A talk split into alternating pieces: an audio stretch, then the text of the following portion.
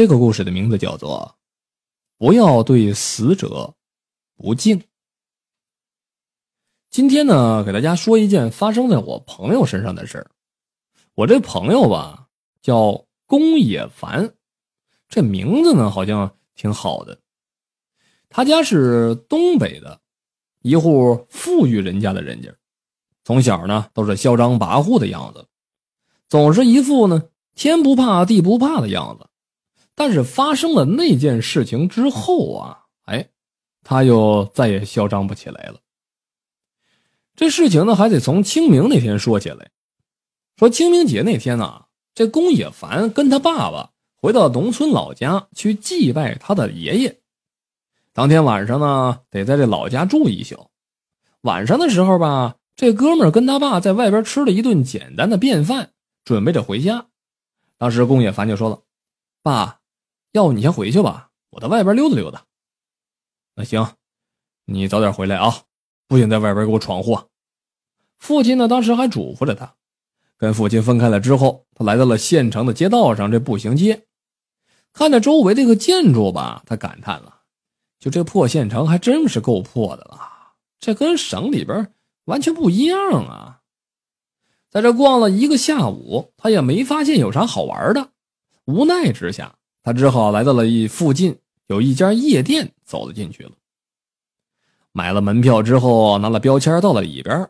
他点了一杯路易十三，然后坐在吧台上看着舞池里边的人群。这时候啊，忽然过来了一个长得还算是不错的女人，对着宫野凡就说了：“帅哥，一个人吗？”那个女人说话的时候特别的妩媚。“哈，是啊。”怎么着？你有事吗？难道你就不想请我喝杯酒吗？你呀，你呢？哪儿凉快啊？上哪待着去啊？有多远给我滚多远！你也不瞧瞧你自己长得啥德行，你还有脸上我这儿来要酒喝？宫野凡呢，特别厌恶的摆了摆手，示意让那个女孩走开。那女孩骂了一句就离开了，傻。逼。宫野凡拿起了吧台上的路易十三，独自的喝了起来。这一杯酒下了肚吧，感觉到肚子里边暖烘烘的。之后，他把那个酒杯放到吧台上面，便来到了舞池中间，随着人群们舞动着，时而呢和附近的女孩啊跳一跳，时而呢就来到其他的女孩后面，看着他们扭动着。就这样，也不知道玩了多久，这宫野凡觉得有点累了。他就回到这个吧台上坐下，拿出手机来看了看，这个时候是十点二十五。然后他把手机放到吧台上，就让那服务员又调了一杯血腥玛丽。他四处看了看，发现旁边有一个独自坐在椅子上的人，他这个人呢背影很漂亮，他就端着自己刚刚调的那杯酒到他的身边坐了下来。美女，一个人呢？是啊，那个女人转过身来说道：“宫野凡呢？看到他那个身影不符的样子之后啊，也就没出声，又回到了自己的位置上，一边喝着酒，一边看着周围的人，物色着自己感觉到不错的女孩。看了半天之后，这一杯酒都喝完了，宫野凡也没找着一个能够入他眼的女孩，哪怕是看着顺眼一点的吧，都没有。”他觉得挺扫兴的，结了账之后，拿起自己的手机就走了出去。走在夜色当中，这本身喝了点酒嘛，走起路来就摇摇晃晃的。而这个时候呢，电话接通了。喂，臭小子，都几点了，你还不给我滚回来？电话那边传来了父亲的声音了。啊，我正回去呢，走到金水湾了，你等我会儿吧。说完之后就挂了电话。他继续的往前面走着。过了红绿灯没多久，他到了一条红灯区的路口，觉得打算呢娱乐一下，然后他就走了进去了。他看着站在门口的那些个女人，就忍不住的摇头了：“哼，都长成这样了，还出来接客呢？谁给你的勇气呀？”就这样，他走到了最深处，他忽然看见了一家灯火辉煌的店门口站着一个女人。店里边呢是一个人都没有，他打量了一下那个女人吧，清澈明亮的瞳孔，弯弯的柳叶眉，长长的睫毛微微的颤动着，白皙无瑕的皮肤透出淡淡的红粉色，薄薄的红唇就好像是玫瑰花瓣一样娇嫩欲滴，白色的鸭舌帽把她那个盘起来的长发和半边脸都给遮挡住了。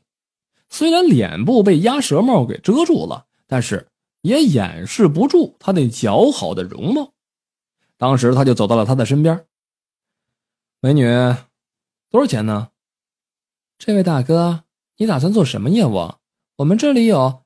那个美女滔滔不绝的就介绍着店里边的业务。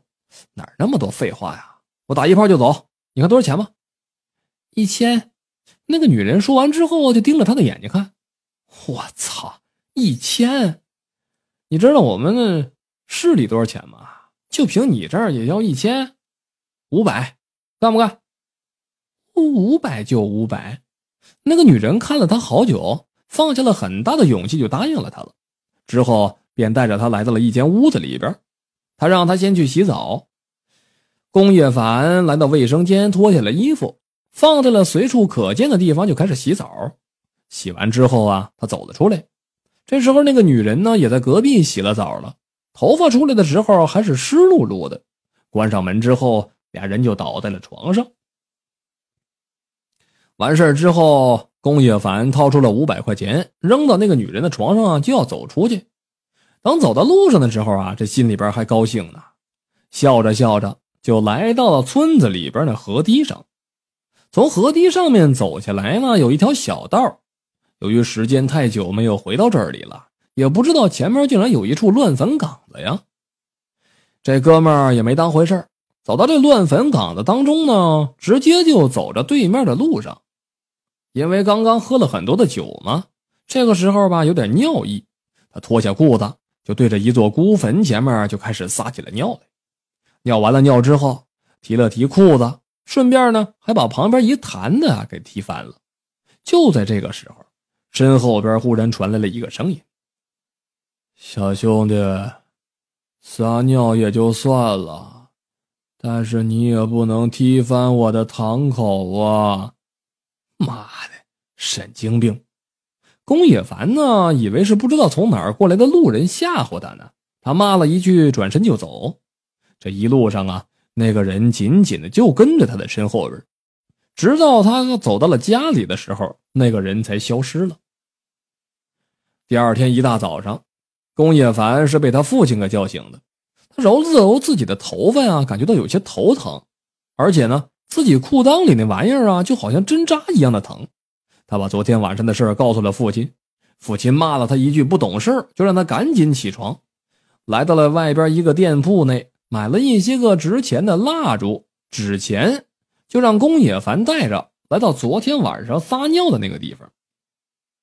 龚叶凡的父亲走到那座孤坟前，摆好了蜡烛，然后点着了纸，对着那坟说：“啊，啊，孩子小不懂事儿，还请不要见怪啊。”之后又让龚叶凡跪在那坟前磕了三个响头，带着他回去了。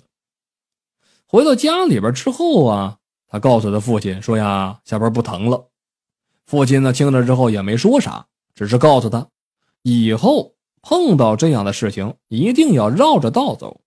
不要对死者不敬。好了，这就是今天的故事，谢谢大家的收听。